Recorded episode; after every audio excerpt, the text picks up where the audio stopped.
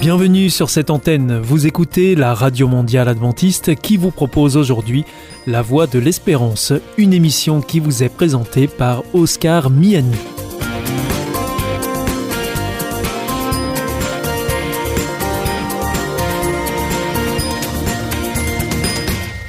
C'est avec un grand plaisir que je vous retrouve sur notre antenne. Encore une fois, soyez les bienvenus à l'écoute de La Voix de l'Espérance, notre émission quotidienne de 30 minutes en français qui vous est présentée par Oscar Miani et préparée avec toute notre équipe.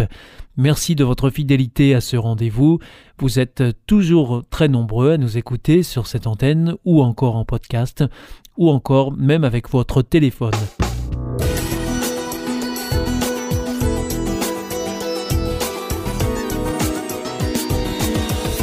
Bienvenue à l'écoute de l'émission Parole solidaire. Nous sommes aujourd'hui en compagnie de Jonathan Leboglio. Bonjour, vous êtes directeur d'ADRA Belgium. Bonjour. Alors ADRA, c'est l'agence de développement et de secours adventiste. Et euh, vous travaillez euh, depuis quelques temps, euh, Jonathan, sur la question de l'accueil des réfugiés en Belgique et particulièrement à Bruxelles. la situation est comment actuellement en Belgique? Alors en Belgique, je pense qu'elle est un peu euh, comme dans le reste de l'Europe, c'est-à-dire euh, assez compliquée pour, euh, pour les réfugiés et assez compliquée à comprendre aussi pour les gens et pour le, public en général. En Belgique en particulier, on a comme en France des, des, réfugiés qui sont en transit, donc qui ne souhaitent pas demander l'asile en Belgique, qui sont juste là de passage, un peu comme ce que vous avez à Calais. Et on a aussi des demandes d'asile classiques qui sont prises là en compte par le gouvernement belge. Donc ça occasionne une situation qui n'est pas facile à gérer au quotidien. Hein. Oui, c'est un peu, c'est un peu complexe euh, à partir du moment où les réfugiés en transit sont dans une sorte de flou juridique, de flou légal, euh, et euh, enfin notre gouvernement ne sait pas trop quoi en faire. Oui, tout à fait. Quel type de population est-ce que ça concerne? Ces migrants, ce sont quoi? Des, hommes euh, bien bâtis, euh, en bonne forme, euh, qui sont prêts à faire face à n'importe quelle situation? Ouais, ça c'est un peu le, le, cliché qu'on a en général du, du, migrant qui est voilà solide et qui débarque du bateau. la réalité, c'est un peu différent. Hein. C'est beaucoup de femmes, d'enfants, euh, de jeunes, euh, de jeunes adultes, souvent malades, souvent euh, voilà, avec des blessures, parfois des blessures qui ne sont pas spécialement visibles, parce qu'ils ont quand même vécu des, des choses très difficiles. Donc voilà, c'est un public très hétéroclite, c'est pas, du tout, c'est pas du tout une image figée du migrant tel que vous la décrivez. Vous savez quelle est la proportion de, réfugiés qui est arrivée en Belgique euh, Alors on a plutôt les chiffres de 2018, j'imagine, euh, à l'heure actuelle. Oui, tout à fait. On a des, chiffres très précis euh, de demandes d'asile en fait en Belgique et ça correspond plus ou moins à une demande d'asile pour 1000 habitants. Donc on est vraiment sur, euh, sur euh, très très peu finalement, on est loin de, de ce qu'on peut appeler une vague euh, migratoire. Ça représente à la grosse louche 23 000, 23 000 demandes en Belgique sur, une 2018. Sur une population de 11 millions, d'habitants. d'habitants. Donc ça reste tout à fait raisonnable. Ça reste raisonnable en effet. Et c'est des demandes, donc elles ne sont pas toutes acceptées, elles ne sont pas voilà, toutes, toutes prises en compte. Mais euh, oui, ça reste euh, vraiment, vraiment des, chiffres euh, insignifiants. Et au niveau de l'Europe, on sait à peu près combien de, personnes sont arrivées de manière irrégulière en, Europe? Oui, hein, tout ça est bien, très bien documenté. On a sur 2018 plus ou moins 186 000 personnes qui sont arrivées donc de manière illégale pardon, en Europe. Sur euh, toute l'Europe Sur hein. toute l'Europe, tout à fait. Donc ici, c'est principalement évidemment par le couloir de la Méditerranée, puisqu'on sait que les zones de passage au niveau de l'Europe de l'Est sont complètement fermées, euh, que beaucoup restent coincés euh, soit en Turquie, soit en Libye. Donc voilà, c'est les chiffres de 2018 qui sont en, régression depuis le pic migratoire de 2015. Et on connaît les raisons de cette migration vers l'Europe? Alors il y, a, deux raisons principales. La première évidemment c'est les, conflits, les conflits armés qui font euh, voilà, bouger pas mal les populations, notamment au niveau du Soudan, au niveau du Yémen. Mais il y a aussi euh, les, les, raisons purement économiques qui sont liées euh, au changement climatique, par exemple, pour beaucoup, qui sont tout aussi mortelles que les guerres civiles ou les conflits armés. C'est important, à votre avis, Jonathan Lobolio, de reprendre ces informations, de, reprendre ces chiffres C'est important de les connaître parce que malheureusement on s'est rendu compte quand on a commencé à travailler sur cette thématique que beaucoup de gens avaient leur avis, mais parfois pas toujours basé sur les vrais faits, les vrais chiffres, les vraies informations. Et le meilleur moyen d'avoir un, avis euh, qui reflète la réalité, c'est de connaître euh, les chiffres et les vraies informations. Oui, tout à fait. Alors vous-même, vous avez été à, l'origine euh, d'un projet à Bruxelles en particulier auprès des migrants et vous pouvez nous, nous en parler, nous, nous, dire un peu comment ça s'est passé. Je crois que ça a démarré euh, en 2016, hein, si j'ai bien retenu. Oui, tout à fait, ça a démarré en 2016, donc quand je suis devenu moi euh, directeur ici en Belgique. Euh, ça a commencé en fait par, par une rencontre, par, par un contact moi directement avec des réfugiés en transit qui dormaient sur, donc dans la rue ici à Bruxelles, dans, dans un parc pour être plus précis. J'en ai accueilli chez moi, voilà, quand il y avait particulièrement des, une période hivernale assez dure ici en Belgique. Et donc j'ai accueilli, j'ai discuté avec eux, j'ai essayé de comprendre finalement. Et je me suis dit, on peut pas, on peut pas laisser ces gens, euh, ces gens dans cette situation-là. Donc il s'agissait à l'époque de réfugiés en transit, plus ou moins 600, qui euh, voilà, se situaient dans, un parc ici au milieu de Bruxelles et qui étaient euh, gérés, en tout cas comme ils le pouvaient, par une association. Donc il n'y avait aucune, aucune structure de l'État qui s'en occupait à l'époque. Et donc je me suis dit, mais qu'est-ce que finalement nous, ADRA, on peut aussi faire pour ces gens-là? Et euh, voilà, petit à petit, on a monté un projet avec euh, plusieurs partenaires pour euh, finalement aller chercher ces migrants au parc et les amener dans des familles d'accueil. Parce qu'il y avait suffisamment de familles d'accueil donc pour les, recevoir pendant une nuit ou plus. Par contre, très peu de, possibilités de transport. Donc on avait des familles d'accueil à travers toute la Belgique euh, et on a fait du, transit pendant plusieurs mois, pendant l'hiver qui est assez, assez difficile, pour éviter tout simplement que ces gens dorment dehors et voilà, euh, rendre finalement service aussi à ceux qui voulaient les accueillir et qui n'avaient pas le moyen de se déplacer jusqu'au parc. Et alors ce projet euh, perdure, où est-ce qu'on en est aujourd'hui? Alors, ce projet a été créé comme un projet d'urgence, donc on l'a, on mis en place pendant six mois, les six mois de la, saison hivernale. Ici, euh, comme c'est un projet qui a été relativement lourd euh, à mettre en place au niveau, au niveau structurel, on a décidé plutôt de, euh, de, soutenir des initiatives de groupe ou des initiatives un peu plus structurelles, donc sur du long terme, notamment euh, par euh, une aide ponctuelle dans la gestion du centre de transit qui a ouvert euh, il, y a, quelques mois, et par toute une série de petites activités qui vont des formations en français jusqu'à ouvrir peut-être nos églises, nos communautés pour faire bénéficier du logement. Enfin voilà, des, des actions un peu plus structurelles, un peu plus long terme que cette action d'urgence qui a eu lieu. Et pour continuer euh, ce projet-là que vous venez de nous expliquer, en tout cas cet accueil dans ce centre de transit, il y a des besoins particuliers? Oui, il y a malheureusement toujours des besoins et, euh, et c'est vrai qu'ici on mobilise beaucoup nos, volontaires et on essaie vraiment d'apporter un, un, support euh, à ceux qui gèrent ce centre de transit. Et donc voilà, il y a toujours moyen évidemment de, de nous aider financièrement en allant directement sur notre site. C'est plutôt sous forme de dons alors qu'on peut le faire Voilà, c'est plutôt sous forme de dons ou si vous êtes situé en Belgique, vous nous contactez si vous souhaitez mettre la main à la pâte, comme on dit. Du temps et le bienvenu aussi. Exactement. Des mhm. volontaires, euh, des gens qui sont prêts à s'impliquer et à, et à aider aussi bien dans le centre qu'à monter d'autres projets euh, pour venir en aide à ces gens. Il y a déjà des, bénévoles qui sont engagés dans, ce projet aujourd'hui? Tout à fait. On a une euh, trentaine de bénévoles donc, qui s'occupent deux fois par mois de la gestion du centre, donc avec une autre association qui, qui s'occupe également. Euh, et on essaie de stimuler vraiment cette démarche, donc d'amener des groupes, d'amener des bénévoles à proposer des projets venant en aide aux, migrants en transit. Et euh, ADRA donc, euh, est là plutôt en support et en stimulant à tous ces projets. Alors donc vous le disiez, on peut vous aider de manière financière aussi en se rendant sur votre site internet Tout à fait. Vous pouvez nous donner l'adresse? Oui, www.adra.be, donc dans la rubrique Faire un don. C'est aussi simple que ça. C'est aussi simple que ça. Voilà, merci beaucoup Jonathan Loboglio. Merci à vous. C'était Parole solidaire. Nous étions en compagnie du directeur d'Adra Belgium. À bientôt pour une prochaine chronique. Au revoir. À bientôt.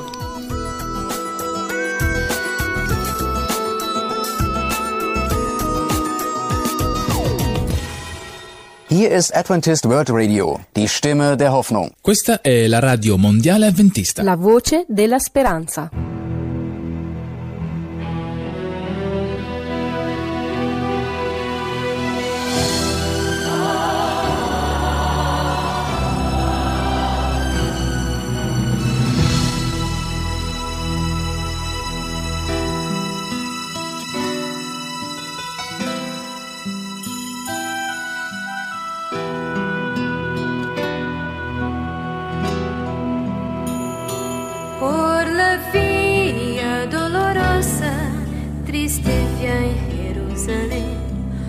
Soldados le abrían paso a Jesús, mas la gente se acercaba para ver al que llevaba aquella cruz. Él sangraba por los golpes que su espalda sintió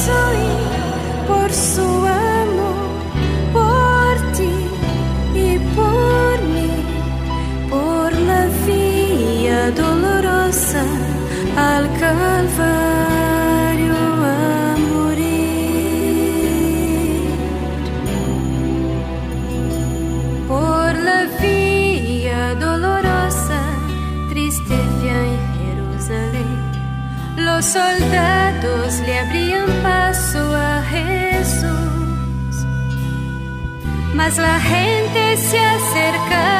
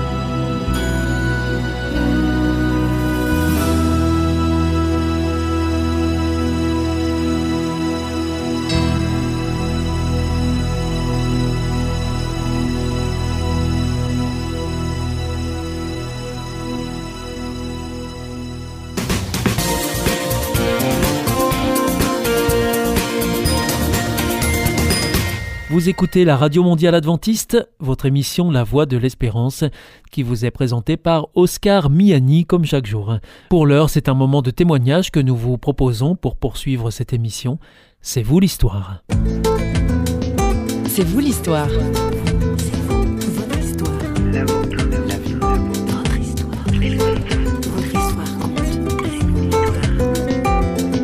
Il m'a parlé de ses projets, je lui ai parlé de ma vie, comment est-ce que je m'étais tourné vers Dieu. Et j'ai essayé de montrer le, le plus de compassion et d'amour de Dieu, parce que c'est la nature du Dieu auquel nous, euh, les chrétiens, on croit. Et je lui ai proposé de prier à la fin. Et il y a eu cette prière. Cette pri- Je suis encore. euh, Oui, on, on vous sent ému. oui, je suis encore ému parce que c'était vraiment un moment, euh, je dirais presque magique. C'était pas magique, mais c'était un moment vraiment puissant. Au travers de cette prière, vraiment l'amour de Dieu s'est déversé dans nos deux cœurs. La vie est faite de rencontres. C'est ce que nous allons entendre avec Yves Humilier aujourd'hui dans C'est vous l'histoire. Bonjour. Depuis sa découverte décoiffante de Dieu dans ses années de lycée et l'abandon d'une vie tournée vers l'ésotérisme, notre invité n'a pas gardé son trésor pour lui. Il le partage. Preuve en est de ces trois rencontres bouleversantes. Un philosophe, un musulman et un accidenté. Yves Humilier au micro de notre journaliste François Sergi. Vous écrivez que Dieu n'est pas religieux. Pourquoi vous dites ça? En fait, la religion, je dirais presque, c'est ce qui m'a écarté de Dieu à l'origine dans ma quête de sens. J'avais eu tellement d'exemples autour de moi de gens qui se disaient chrétiens et qui dans leur vie euh, étaient à l'opposé. Ça m'avait pas du tout attiré. Et aujourd'hui, avec un, peu de recul, ce que je peux dire, c'est que euh, c'est pas notre religion qui nous sauvera. Être sauvé, pour moi, est moins une question de religion que d'une euh, relation avec Dieu, qui est notre créateur. Ce qui est important pour moi, c'est d'être en communion avec le Père euh, par Jésus-Christ et dans un même esprit. Dieu veut pas qu'on soit de simples sympathisants, il désire notre cœur.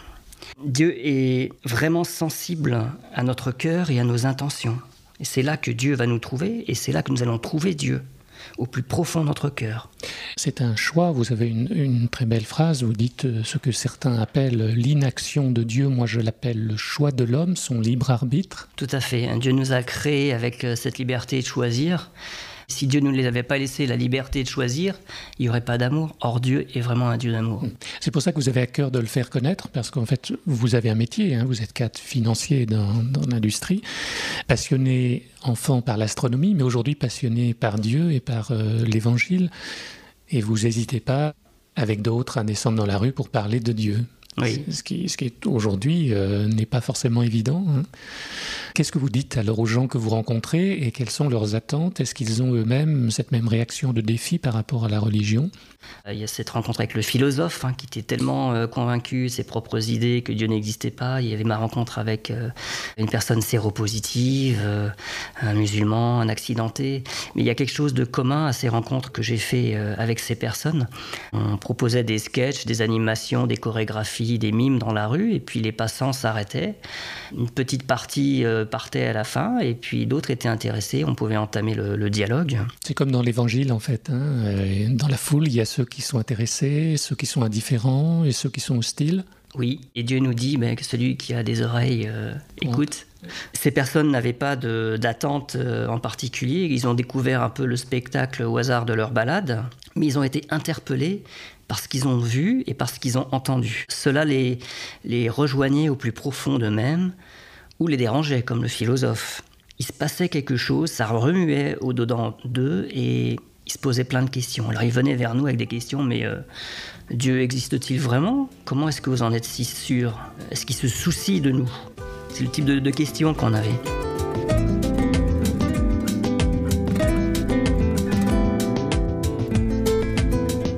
L'amour de Dieu se déverse, les gens ne restent pas insensibles. Ces gens partageaient leurs projets, leurs quêtes de sens, leurs problèmes.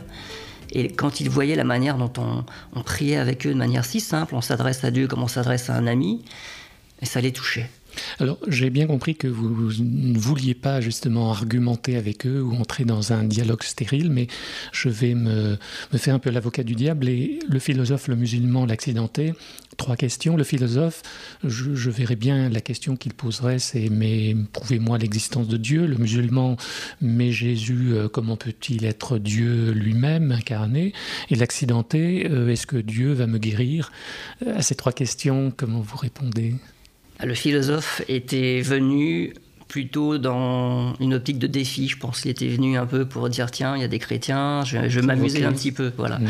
Il est venu provoquer, mais dans un esprit gentillet, Oui. hein, je dirais, Oui. il n'y avait pas d'agressivité. On abordait les thèmes un à un, j'ai tout détricoté. Il a euh, été ces raisonnements. déstabilisé un peu. Il a été déstabilisé. Dieu l'a déstabilisé, c'est pas- c'est pas moi. Mais voilà. Et après, vous avez Quand il dit mais passer à un Dieu il est invisible, registre. moi je le vois pas, euh, donc je le crois pas. hein. Je crois que ce que je touche, euh, dit votre saint Thomas. Je dis oui, mais prenez l'oxygène autour de vous. Est-ce que vous le voyez l'oxygène? S'il n'y avait pas d'oxygène, vous et moi, on respirerait pas. Et le musulman? L'amour, la compassion de Dieu ont agi au-delà de tout ce que j'aurais pu euh, demander ou espérer. Et ce musulman avait vraiment un cœur ouvert. Il avait vraiment un cœur de connaître ce Dieu. Et il s'interrogeait au fond de lui. Je pense qu'il avait cheminé. Les gens qui, qui sont arrivés euh, sur ces spectacles avaient déjà cheminé. C'est pas par hasard qu'ils étaient là. Et ils étaient à un point, je dirais, où euh, Dieu avait labouré leur terre et c'était prêt pour la semence. On n'a pas essayé de débattre entre ce que La pensions de Dieu, Jésus, etc. Pas du tout. Il m'a parlé de ses projets. Je lui ai parlé de ma vie, comment est-ce que je m'étais tourné vers Dieu. Et j'ai essayé de montrer le, le plus de compassion et d'amour de Dieu, parce que c'est la nature du Dieu auquel nous, euh, les chrétiens, on croit. Et je lui ai proposé de prier à la fin. Et il y a eu cette prière. Cette pri- Je suis encore. euh, Oui, on, vous- on vous sent ému. oui, je suis encore ému parce que c'était, vraiment un moment, euh, je dirais presque magique. C'était pas magique, mais c'était un moment vraiment puissant. Au travers de cette prière, vraiment l'amour de Dieu s'est déversé dans nos deux cœurs. Et à la fin, quand j'ai ouvert les yeux, j'ai vu qu'il me, il me regardait, les yeux en pleurs, comme s'il avait reçu le plus beau cadeau de sa vie. Et moi, j'étais, moi-même, j'étais touché, j'arrivais pas à l'expliquer. Il s'était passé quelque chose, je sais pas quoi. Dieu avait semé quelque chose dans son cœur et dans le mien. Et on s'est quitté comme ça, simplement en se disant merci parce que aucun autre mot n'aurait pu euh, convenir. La dernière rencontre avec l'accidenté, qui était peut-être en attente de guérison, d'apaisement de sa souffrance, comment ça s'est passé en quelques mots Alors l'accidenté, il, était venu avec aucune attente. Il, avait euh, du temps libre, on va dire. À la fin d'un spectacle, un jour, j'avais- je regardais parmi l'assistance vers qui je pourrais aller. Et euh, Dieu m'a montré cette personne qui était là, donc euh, les cheveux longs, un petit babacou, il, il écoutait du hard rock. Et j'ai senti, en, en le regardant, j'ai vraiment senti comme si Dieu me disait Va le voir. Et je suis allé le voir, on a partagé. Là encore, il ne s'agit pas de, de, faire du prosélytisme et tout, simplement déjà établir un contact. Et il m'a partagé sa vie. C'est quelqu'un qui avait été renversé par une voiture, qui boitait, qui marchait avec une canne à l'époque. Et jour après jour, il venait. Il avait, il avait vraiment faim et soif de ce qui se passait. Il restait silencieux parce que ça remuait au fond de lui. Il n'arrivait pas à expliquer pourquoi. Après un mime, il était resté et je ne sais pas ce qui m'a pris. Je l'ai vu, j'ai vraiment senti la compassion de Dieu pour cet homme et son état vraiment euh, accidenté, qui était pénible à voir. Il boitait alors qu'il avait à peine 25 ans, il marchait avec une canne. On a prié pour lui, imposé les mains sur Il son accepté. genou. Il a accepté. Il a accepté parce qu'il a vu des choses qui l'ont complètement euh, remué, déstabilisé. Mm. Au cours de l'amour de Dieu, il entendant des gens témoigner comment eux étaient euh, d'anciens punks, d'anciens drogués ou, et qui sont devenus chrétiens. Il dit ben, Moi aussi, je peux peut-être changer. Et il s'est passé quelque chose de miraculeux ce jour-là. Les cieux ont vraiment rejoint la terre, il y a eu quelque chose de magnifique. C'est ce que je relate dans, dans ce livre, un épisode vraiment merveilleux.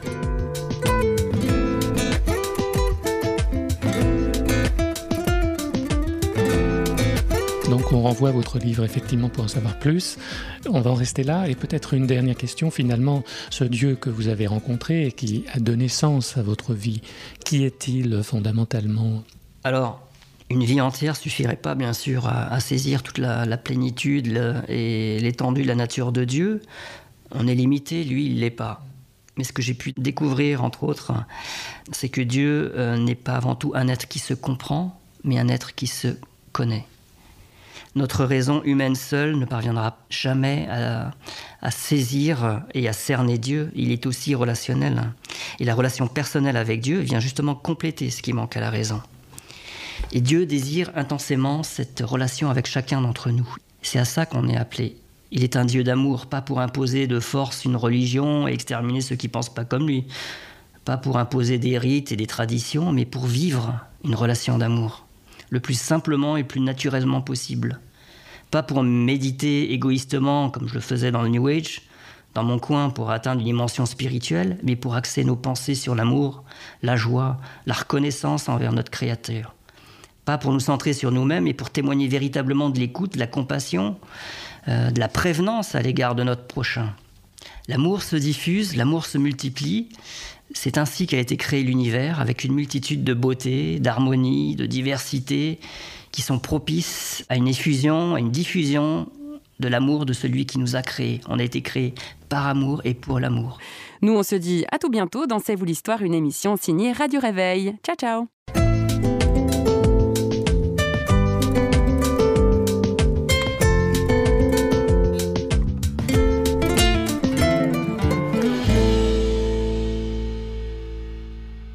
Vous vous sentez isolé, désorienté, perdu, en recherche?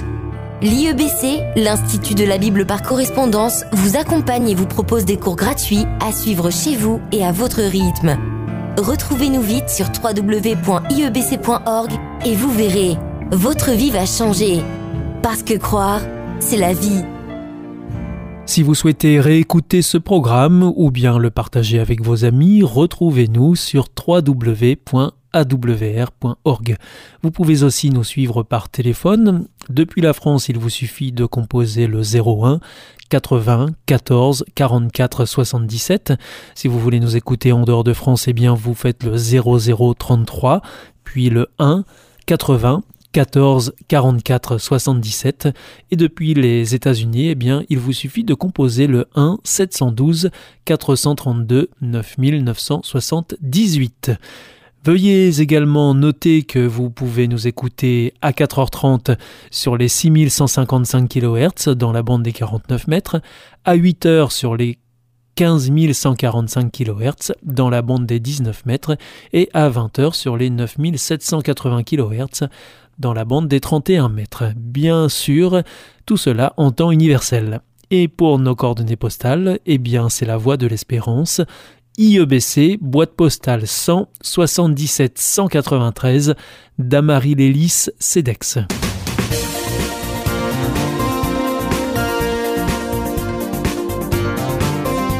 Votre émission est pour aujourd'hui terminée. Vous écoutiez la Radio Mondiale Adventiste, La Voix de l'Espérance. Et vous étiez en compagnie d'Oscar Miani. Je vous donne rendez-vous dès demain à la même heure pour notre nouveau programme. Au revoir.